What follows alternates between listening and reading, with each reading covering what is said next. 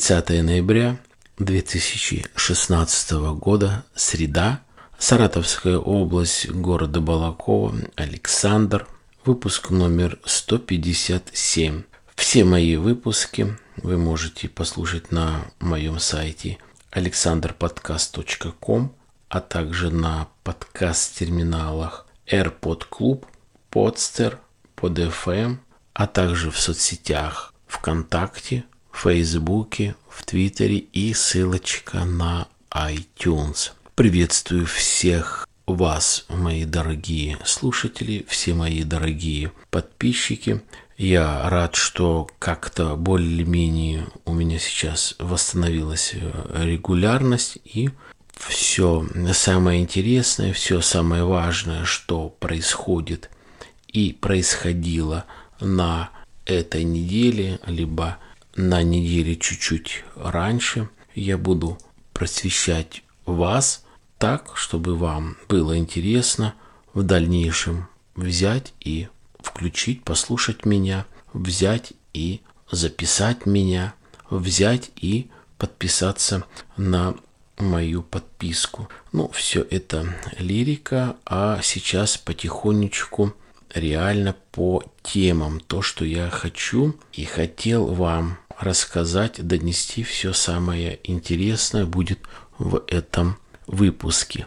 Наверное, темы 3 или 4 сейчас я по уже по существу, по тому, как я говорю, экспронтом, все это для вас выдам.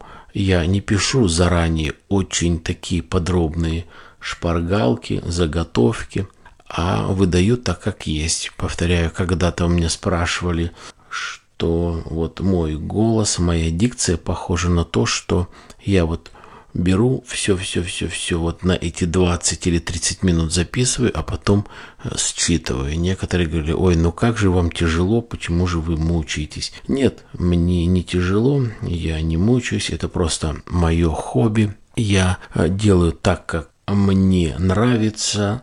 Это, наверное, и второе, а первое, это, наверное, чувствую то, что хотят мои слушатели, то, что хотите вы, поэтому я для вас вещаю, поэтому я для вас здесь. Первая такая тема, которая, наверное, очень, очень затронула многих, которая, наверное, была у всех и на виду, и на слуху. Ну, конечно же, о политике, конечно же, о нашем родном государстве, а именно пропажа нескольких десантников, которые совершали свои тренировочные учебные полеты, прыжки с парашюта и которые, к сожалению, погибли. Сейчас, когда все средства массовой информации, буквально все именно телеканалы, первый, второй, третий государственные каналы только и вещают какие достигнуты успехи в борьбе с терроризмом, какие корабли, какие самолеты задействованы, какие бомбы, какие ракеты, какие снаряды, какая точность, какие прицелы. Да, понятно, борьба с терроризмом. Но почему здесь у нас в России вот прям вроде бы как говорят полностью все в Министерстве обороны, депутаты, президент, полностью все в законодательном собрании, что у нас э, Министерство обороны тратятся большие деньги и идет развитие и нанотехнологии и так далее. Почему нельзя вот обеспечить таких людей, как в том числе и десантники тоже, специальными какими-нибудь передатчиками, чтобы положить им куда-то в карман, если, не дай бог, они потеряются, чтобы их можно было бы найти. То есть тратятся огромные деньги на борьбу с ИГИЛ, с террористами, а у нас наших людей, наших солдат, наших офицеров, наших граждан никто не может взять и вот так нормально сберечь предостеречь от разных бед. Ведь очень много людей, которые погибают в ущельях, альпинисты, горнолыжники, разные те же а, спасатели, разные туристы, которые занимаются профессионально. Неужели им нельзя предложить и сказать, вот тебе этот прибор, при помощи которого, не дай бог, мы можем найти тебя. Я, по крайней мере, не знаю ни одного такого случая. Может быть, вы, уважаемые слушатели, которые слушают меня не только в России, но и за пределами. Может быть, вы знаете такие случаи, чтобы в России где-то какие-то туристы, горнолыжники, спасатели, парашютисты, подводники, надводники и так далее, которые пропали, и вот благодаря вот этим приборам, который оказался в левом кармане или в правом кармане или где-то э, возле ягодиц, что вот этот прибор издал какой-то такой сигнал, и вот мы нашли благодаря научно-исследовательскому институту имени Иван Ивановича Иванова или там ЗАО ООО «Рога и копыта». Где такие вот технологии? Неужели нельзя для простых, нормальных людей, которые занимаются в госслужбах, которые исчезают, гибнут, и нельзя это сделать. Кто знает, где можно купить, сколько это стоит, какие параметры и так далее. Может быть, вы мне, вот такому неграмотному человеку, подскажете, почему же все-таки вот эти люди погибли, кто понесет ответственность, почему не было сделано все то, чтобы люди, которые прыгали с парашютов, тем более на учебных полетах, на учебных тренировках, а они погибли. А что будет в бою? А что будет, если этих десантников куда-то туда э, забросят, где будет гораздо сложнее условия?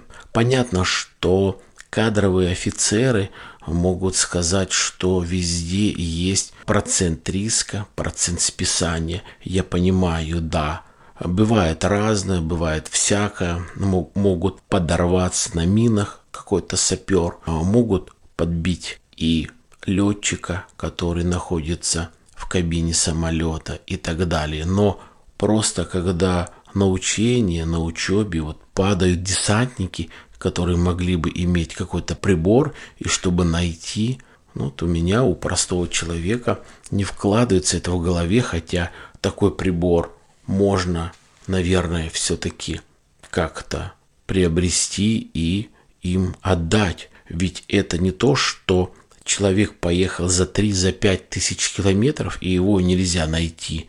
Либо зона действия, либо роуминг, а, либо аккумулятор разрядился, либо, как у нас в России говорят, либо понос, либо золотуха. А здесь вот самолет, десантники скинулись, где они, куда они упали сутки двое-трое найти. Дурдом. Ну, дурдом, потому что живем в России. Потому что Россия это и есть настоящий дурдом. Дальше. Все средства массовой информации, несколько каналов. К великому сожалению, уже вот эта тема надоела. Это это Шепелев и это Жанна Фриски. Разные каналы твердят по-разному. Было на Первом канале показано вроде бы как исповедь, исповедь Шепелева, как он пишет книгу, как он всех любит и готов пригласить э, родителей покойной Жанны, то бишь бабушку и дедушку, чтобы встретиться, поговорить, чтобы они видели внука Платона, Э, здесь же все по-другому говорится на других каналах, когда исследуют психологи и говорят, что либо отец лжет, либо мама, либо, естественно, Дмитрий Шепелев что-то скрывается. Но это дела семейные, об этом никто никогда не узнает, ибо вся информация передается, может быть, от одного или от двух источников. А кто эти источники? Передача информации от Дмитрия Шепелева разным каналам и разным средствам массовой информации, а также, с другой стороны, от Жанны Фриски, я имею в виду от родителей, и, соответственно, разным каналам, ведомствам и так далее. И вот что они преподнесут нам, и кто как каждый поймет, это, конечно, другая сторона. Если бы было бы все так просто, и я бы, в общем-то, и не говорил об этом. Но есть другой факт, который, в общем-то, был озвучен, опять-таки, на центральном телевидении средствами массовой информации, что якобы был э, суд то есть суд над тем, почему Платона, внука, не дают э, бабушки и дедушки. Они хотят видеть его хотя бы там два или три раза э, в неделю по часу или по два каждая встреча. Естественно, отец Дмитрий Шепелев говорит о том, что это очень много, и он не может позволить отдать сына своим бабушке и дедушке чтобы они его видели такое время, долгое время. И, соответственно, они подали э, в суд, и вот состоялся суд. Я почему об этом и говорю. И вот суд вынес решение, что бабушка и дедушка в течение 10 лет могут без возражения родителя, папы, то бишь Дмитрия Шелестова, то бабушка и дедушка могут видеть своего внука, то бишь забирать два часа в месяц. Вы представляете?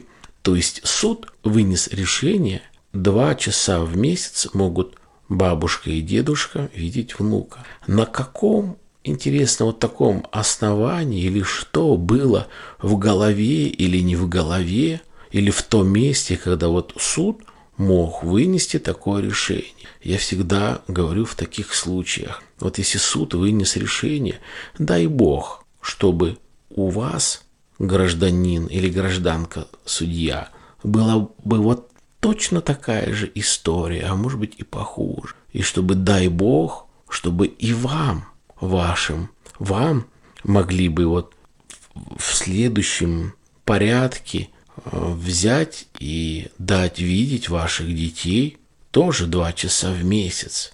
Может ли вот этот человек, который вынес это решение, дать видеть внука бабушки и дедушки на два часа в месяц? Он вот какой-то отчет дает, он мог бы быть вот на этом месте этих людей, которые подали в суд, либо против которого возбуждено такой вот иск, что это не просит, ну вот, ну нате, вот нате вам два часа в месяц. Все это в Москве, как это все будет выглядеть.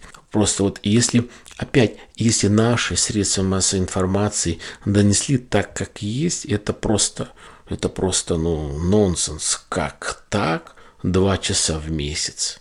Не знаю, не знаю. Если это так, ну, дай бог, чтобы в их семье и в, в семье этого судьи была похожая ситуация, может быть, и по хлеще и похлеще, дай бог. Я не коварен, но пусть это будет так. Потому что это просто нечеловечески. Многие говорят, вот что сделает суд, вот как определит суд. Вот так и будет. Ну вот что определил суд? Разве это нормально? Разве это хорошо? Разве это гуманно? Разве это хороший судья? Не понимаю. Ладно, эмоции в сторону, все остальное потом. Итак, есть еще такая маленькая-маленькая тема, все, что касается Улюкаева. Два выпуска подряд я писал об этом человеке, и вот у меня один мой постоянный слушатель, который меня слушает, который и часто комментарии оставляет в моем подкасте. Вот он оставил такой вот комментарий, попробую его прочитать полностью. Приветствую вас всех.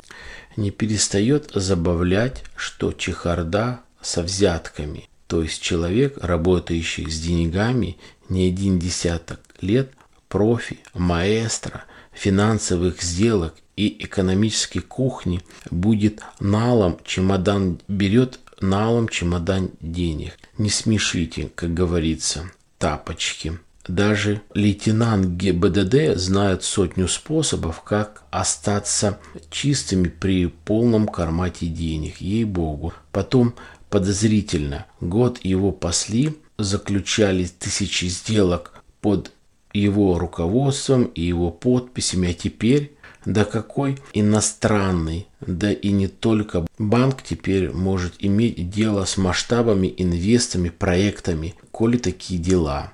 Слушал по этому поводу Венедиктова. Венедиктова – это главный редактор «Эхо Москвы». Об этом я тоже сейчас расскажу, поэтому зачитываю полностью комментарий. Извините, может быть, как-то медленно, с паузами. Там а, многое остается не на своих полках, так как они грызут друг друга за финансовые потоки еще более высокие кабинеты. Там даже подвальная серая мышь прослушивается силовиками. Причем она это знает. Спасибо, Александр. Вот что пишет один из слушателей моих э, выпусков.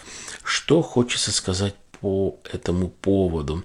Э, господин Венедиктов очень грамотный, уважаемый человек. Я э, с ним, с господином Венедиктовым, знаком лично. Это главный редактор «Эхо Москвы».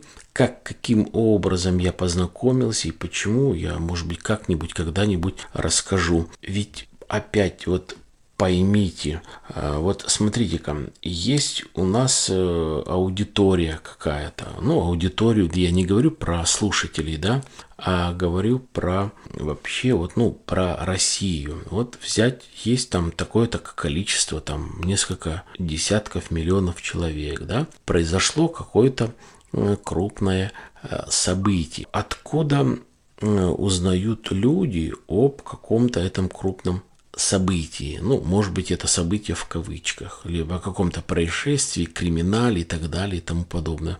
От журналистов, естественно. Журналисты бывают телевидение, бывает радиовещание, журналисты ТАСС, газет, журналов и так далее. Да? Откуда они узнают? Где-то как-то от официальных или неофициальных источников. Ну, это понятно, да?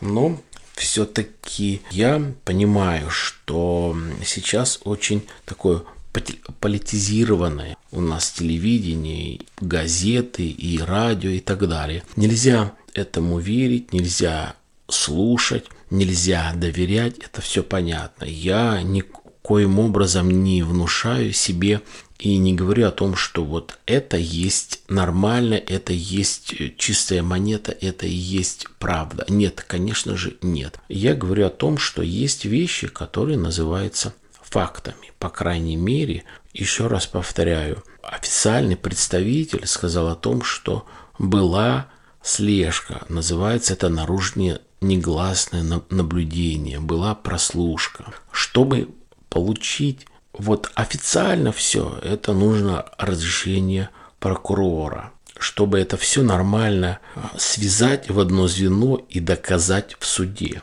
То, что пишет Дмитрий, что везде все прослушивается. Э, да, это так и есть, тем более, что наш президент, э, бывший работников специальных органов, он профессионал, он знает, как это сделать, он знает, к кому обратиться и так далее. Но есть две вещи, которые, к великому сожалению, люди, ну, наверное, не хотят задумываться, не хотят сравнивать или не хотят разбираться, а именно в том, что вот та информация, которая есть про того же Улюкаева, она носит официальный характер, хотя очень-очень-очень такой, ну, малень, маленькая часть. То есть вот сказали, вот буквально там несколько фраз. То, что раздули средства массовой информации, это одно, то, что мы, как простые слушатели, либо зрители поняли, это другое. Но то, что есть прослушивание, допустим, во многих кругах, структурах, там в кабинетах, в подвалах, у мышках и так далее, это, это да, это уже второе. Это называется, чтобы предотвратить какое-то деяние, какое-то преступление, какой-то теракт и так далее. Этим пользуются и говорят, вот у нас, смотри-ка ты козел, вот есть там то-то, то-то, не веришь? Вот он. И, естественно, нужно знать, что вот это вот, где это, это не просто на понт берут, где в столе лежит эта кассета, а эту кассету нужно взять, либо диск, и действительно послушать. Это так? Да, это так. Хорошо. Я прижму жопу. Ну, типа вот так вот. Ну, грубо говоря, очень-очень утрированно, да? Так вот, вдаваясь. А есть вещи, которые уже поздно что-либо говорить, договариваться, предупреждать. То есть люди пошли официально, все сделали. И вот эти две грани, когда все официально сделано, и человек действительно поймали, а потом следствие здесь вот уже будет видно.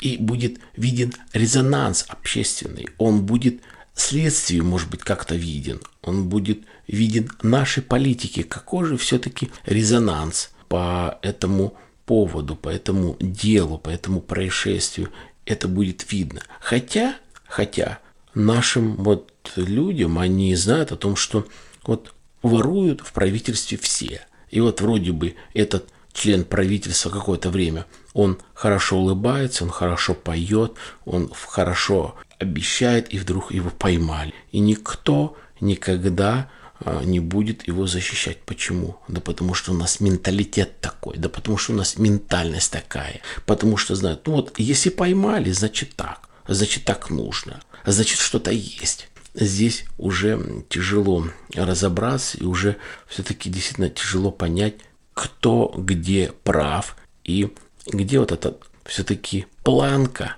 где можно остановиться правоохранительным органам, где вот, ну что, вот да, действительно, вот этот человек нормальный. Ну а здесь декларация, самый богатый человек из правительства, ну, наверное, да, действительно, может быть, и подставили, может быть, и была слежка. А почему бы это не раньше? А почему он самый богатый? Я же говорю, что же ему, козлу, не, не имется? Он все имел. Его дети, его внуки, все на несколько сотен лет вперед. Все деньги можно было бы разложить. Тихо, спокойно живи. Нет, непонятно. И последнее. Помните, когда-то больше года назад я такую тему заводил про Саакашвили, Одесса губернатор, и говорил, что вот это реально случайный человек в политике. Но вот почему вот я просто обыкновенный, простой, простой там житель России, я это понял. Вот это случайно, вот его, это вот просто подставная пешка – это было сделано специально, это было случайно. Да нет, не специально, нет, не случайно. Политика, политика Украины, политика Порошенко, то, что делается, то, что творится, ну, действительно, есть над чем задуматься. К великому сожалению, опять страдают самые простые люди, те, которые там живут престарелые, которым нечего кушать, которые там, благодаря то, что вроде бы как климат хороший, чиннозем, можно вырастить яблоки, картофель, лук, чеснок и где-то как-то вот кушать. А больше жить, все, все деньги, которые они получают, пенсию, большая часть уходит на коммунальные услуги, на оплату света, газа, тепла, там, канализации и так далее и тому подобное. То есть, ну, это ужас. Как я говорил, это просто случайный человек, который вот ворвался в политику и думал, что он что-то сделает. Или многие другие говорили, что от в Грузии не сделал, он был какое-то время, а в Америке отучился, здесь совсем другое. Вот на тебе дали. Нет, случайно не бывает. Просто вот такой вот человек, которого, наверное, все-таки никогда, нигде не примут его в политику. Ну, что будет где-то как-то э, дальше с ним, это, в общем-то, будет видно. Ну, наверное, и все, что я хотел вам рассказать. Всем моим слушателям желаю благополучия, желаю счастья, терпения, здоровья. Позвоните близким, берегите себя, Здоровья вам. До свидания.